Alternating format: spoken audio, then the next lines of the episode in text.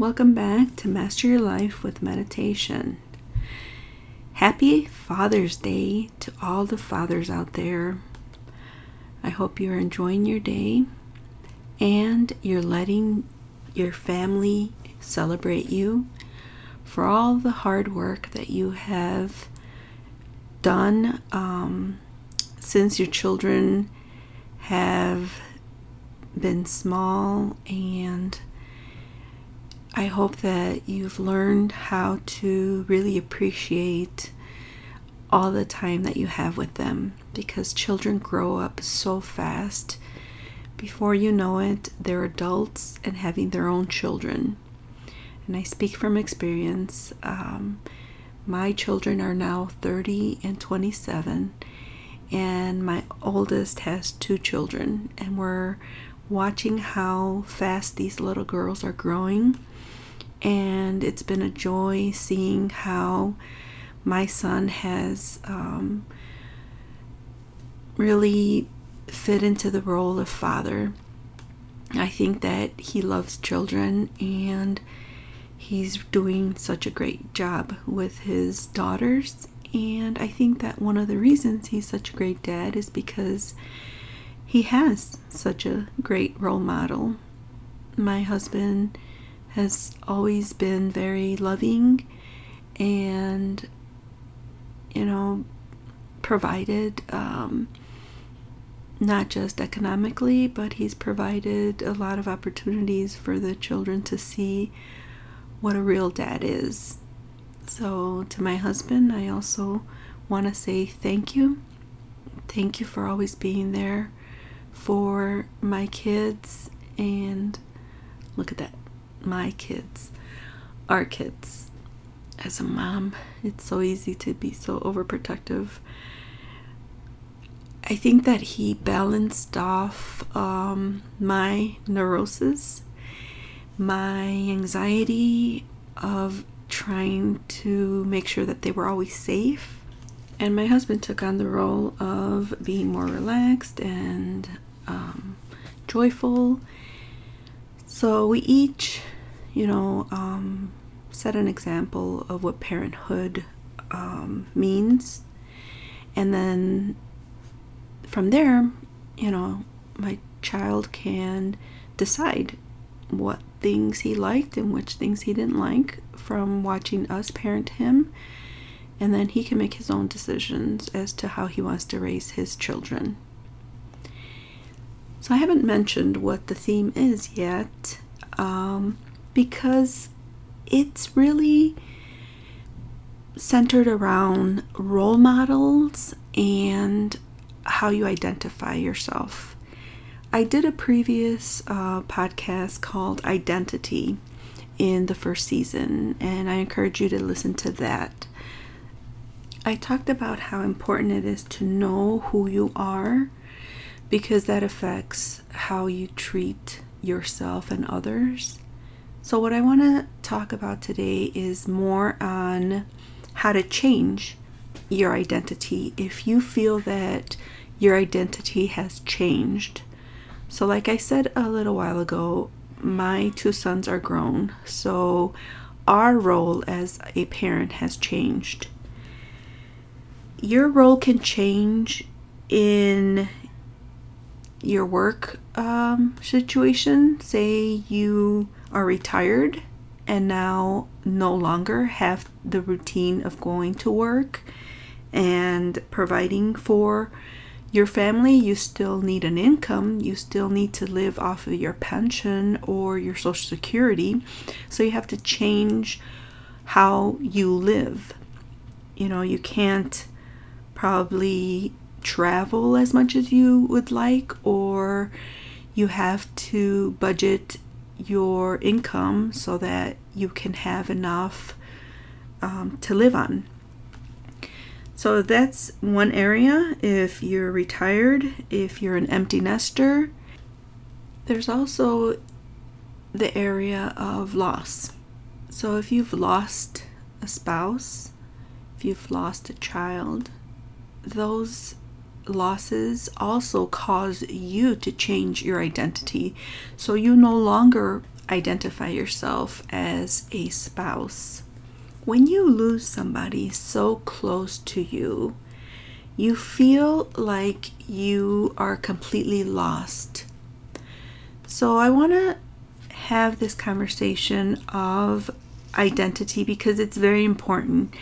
When you feel lost in your role, because it has changed. It's either been because over the years you've realized that the identity that you hold is no longer serving you.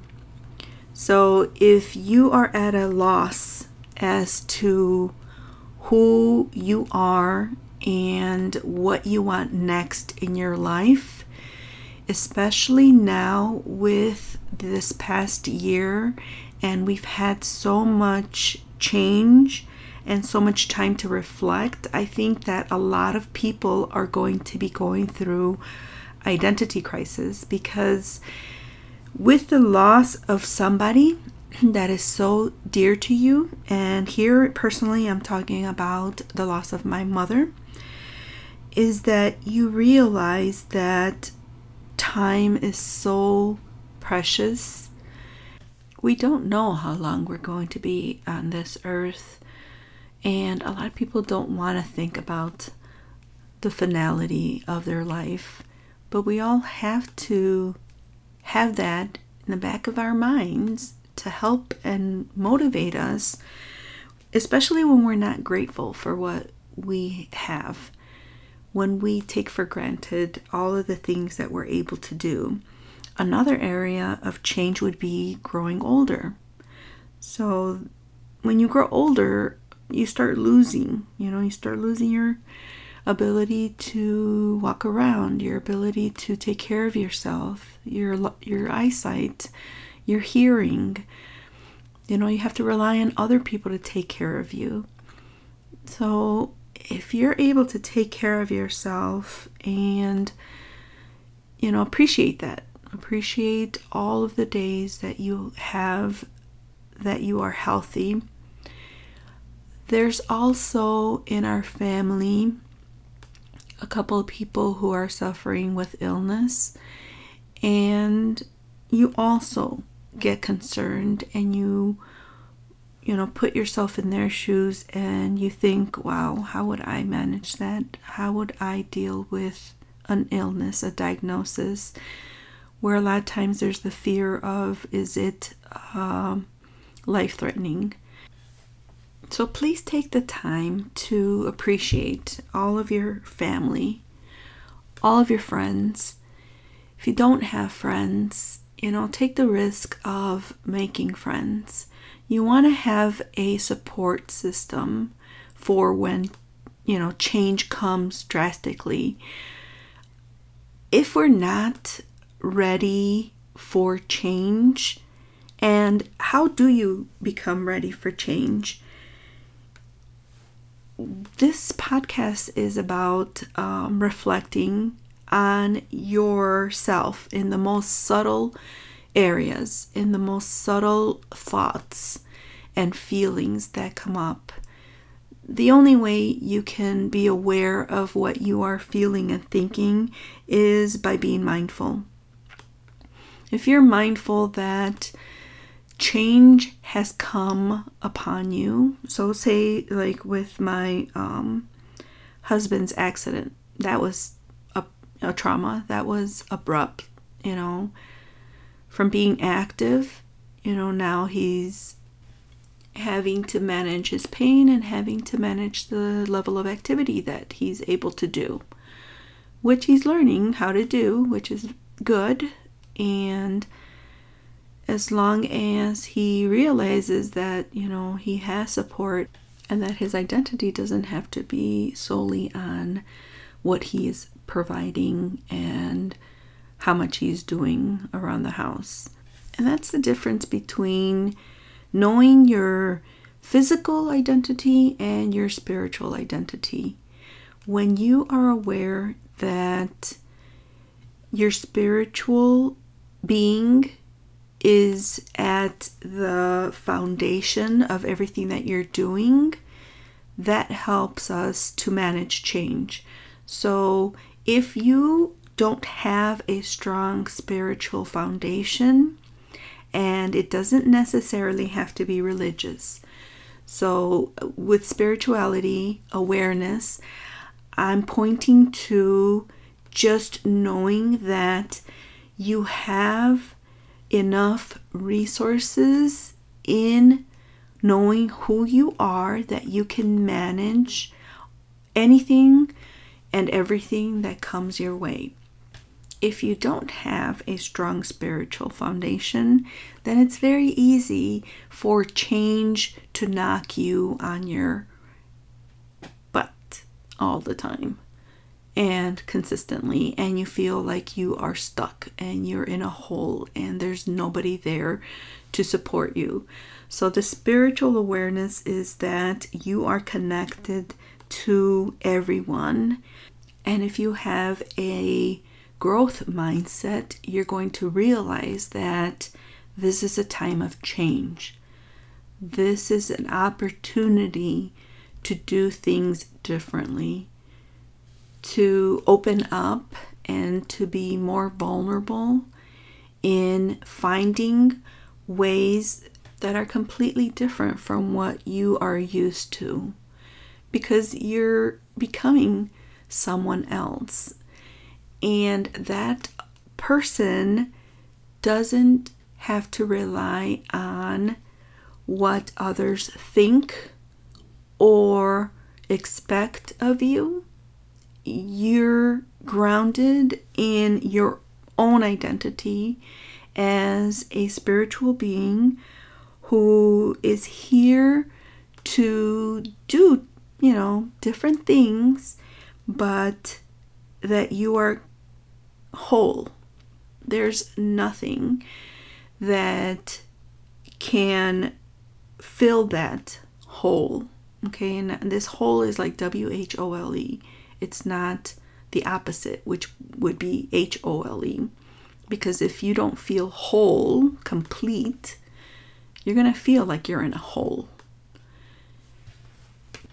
I think right now the challenge I have is of finding my identity or role um, with the loss of my mom and realizing that even though life goes on, how do you relate to yourself as a daughter to a dad that um, widowed and that also has lost his identity as a husband. And, you know, it's like you want to be able to be supportive and also have him realize the importance of looking within and knowing that even though he is, you know, at a loss, that he still is able to find comfort in his spiritual beliefs of who he is and what he wants for the rest of his life. You know, what are the activities that he wants to do? He's in his 70s, so I'm sure that there's a lot of things he still wants to do. So, what happens when your identity clashes with the identity that others perceive for you? That's when you really have to have courage and speak up and share what you think is your identity and how that is not how someone else may be perceiving you. It's hard enough to work on yourself and to come up with who you believe yourself uh, to be. You don't need to convince other people of you know who you are because that's not what's important. What's important is to be able to speak up and say this is who I am. So, say for example, these labels that other people may put on you, like, oh, this is the educator. So, in my example, so if people say, Oh, you're a teacher, so then their perception is like, Oh, she must be, you know, um, knowledgeable in all of these areas. And then you horrible in geography, and people make fun of you because you're like, Oh my gosh, how could you be teaching kids and you don't know your geography? And then could you imagine like people who are clergymen or who are really religious, the pressure that they have of, you know, letting their hair down in social gatherings. I, I think we just have to let go of this idea of how people should act based on what they do in life. I think that if we focus more on seeing the kindness that we can all display and having compassion for when we do make mistakes, I think that's more important than actually having in mind, oh, this person does this, so they should be this way. Let's focus more on how that person is developing like I, have I've mentioned how I see that my granddaughters, you know, they they're young and they're going to make mistakes. It's expected. Why are we so hard on people who are adults? You know, especially those young adults that are trying to figure out their way. And if we don't see them being productive, you know, it's so easy for my generation to judge them and say, "Oh my goodness, what what's going to become of the future with these, you know, young adults that um, don't want to work, they don't want to do, you know, the hard decisions." And and I think that they're learning and they don't want to be us, so they're wanting they're wanting to make different choices, probably the opposite, the complete opposite of what we did when we were growing up. But they'll get you know, to discover that.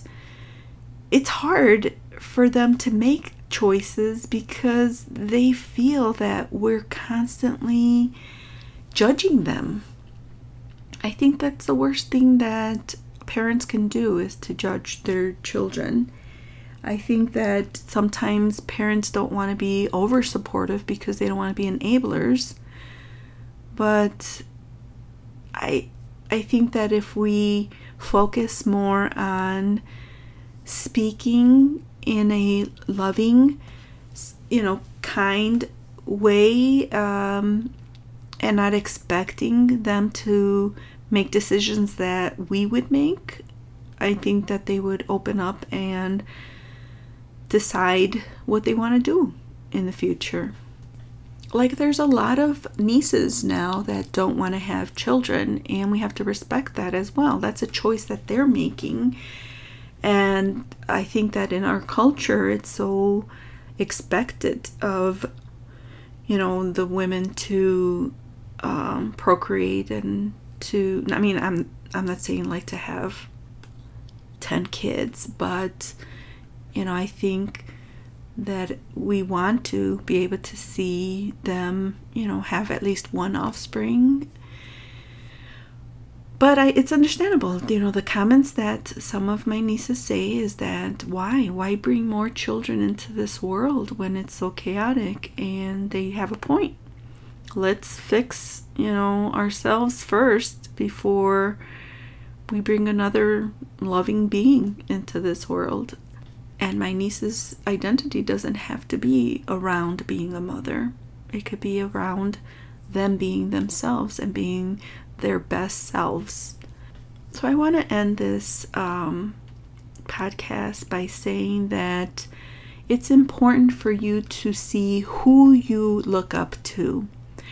If you could write down who are the three people that you admire and want to be like. And nobody's ever going to be like anybody else, but there are aspects of people that you realize, like, wow, you know, I want to be like that. I want to have that um, kindness or that ambition or that determination or that perseverance what is it that you admire in at least three people? Write those down so that your goal is to find a way in your life to achieve that. Because in doing that, you're going to feel better about yourself. You're going to feel better about who you are and what you do. And if you're happy now exactly the way you are, then great. Enjoy that. And I think that if you are feeling good about who you are, demonstrate that, you know, um, because you may be the role model that I look up to. So thank you. Thank you for being such a positive role model to the people that surround you.